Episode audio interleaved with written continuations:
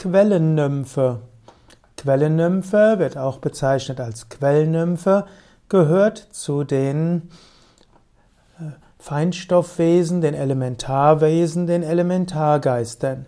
Eine Quellnymphe ist ein Wassergeist an einer Quelle.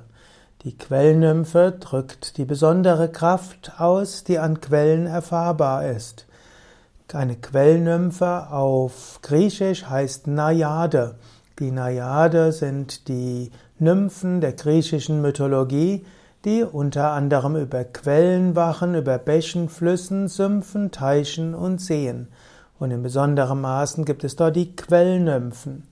Wenn du mal an einer Quelle bist, dann spüre dort in die Kraft hinein.